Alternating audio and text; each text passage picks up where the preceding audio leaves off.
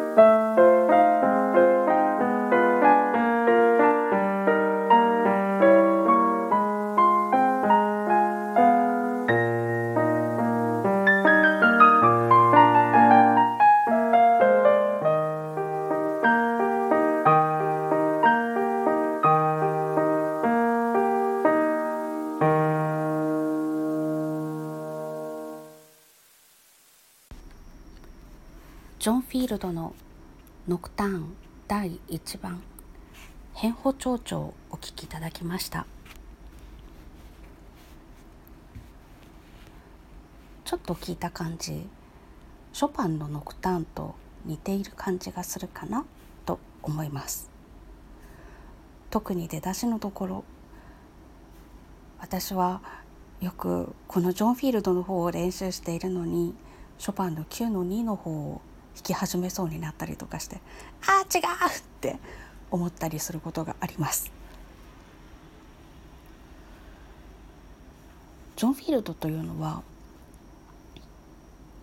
今の日本ではあまり有名ではないかもしれませんけれどもこのノクターンという形式を作った人そしてまるでオペラ歌手が歌っているようなピアノ曲を作り始めた人です。ショパンに与えた影響がとても大きい人です。そしてジョン・フィールドの功績がもう一つ大きなものがあります。ピアノの構造が成長するのにとても多分ですけどとても影響があったと思います。なぜならベートーベンは結構直筆譜でここはペダルを踏んでねっていうところを書いてるんです。でペダル記号がないところは基本的に踏まないでほしいな。ということは右側のペダルダンパーペダルという響きを豊かにする鍵盤から手を離してしまってもペダルを踏んでいる間は音が響き続ける。そういうペダルがなくても弾けるピアノ曲も作っていたんです。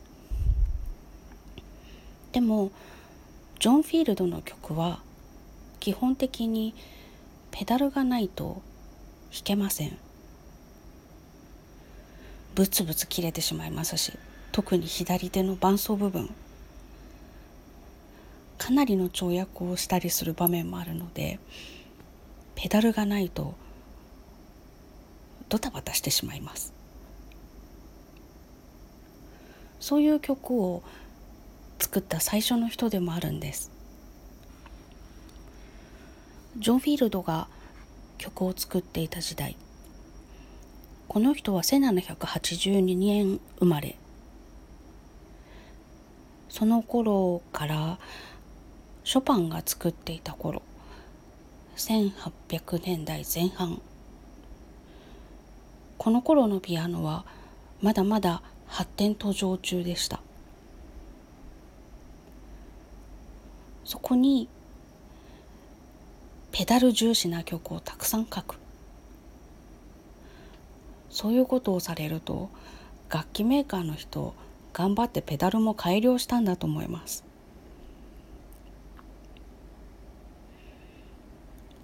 ペダルの機能を最大限に生かして美しい音を作っていくそんな曲を作られたら職人魂に火がついてしまうんじゃないかな。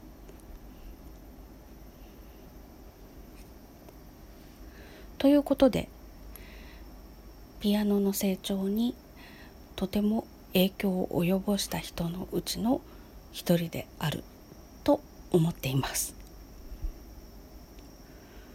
このジョン・フィールドのスタイルを継承していったのはロシアで一番最初にピアノの作曲家として名声を得ることがあった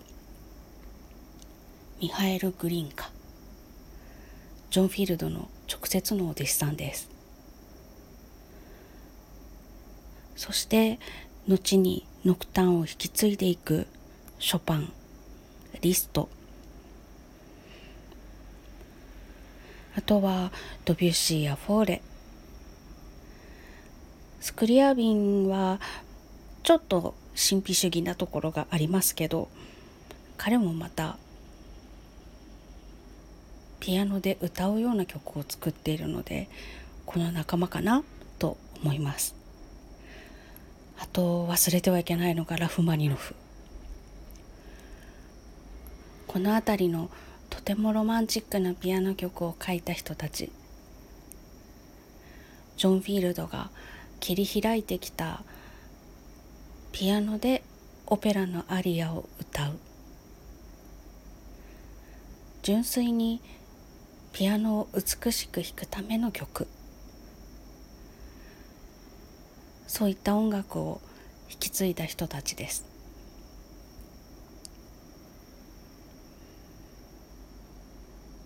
ああいつかこのジョン・フィールドのノクタンとお弟子さんのグリーンカのノクタン。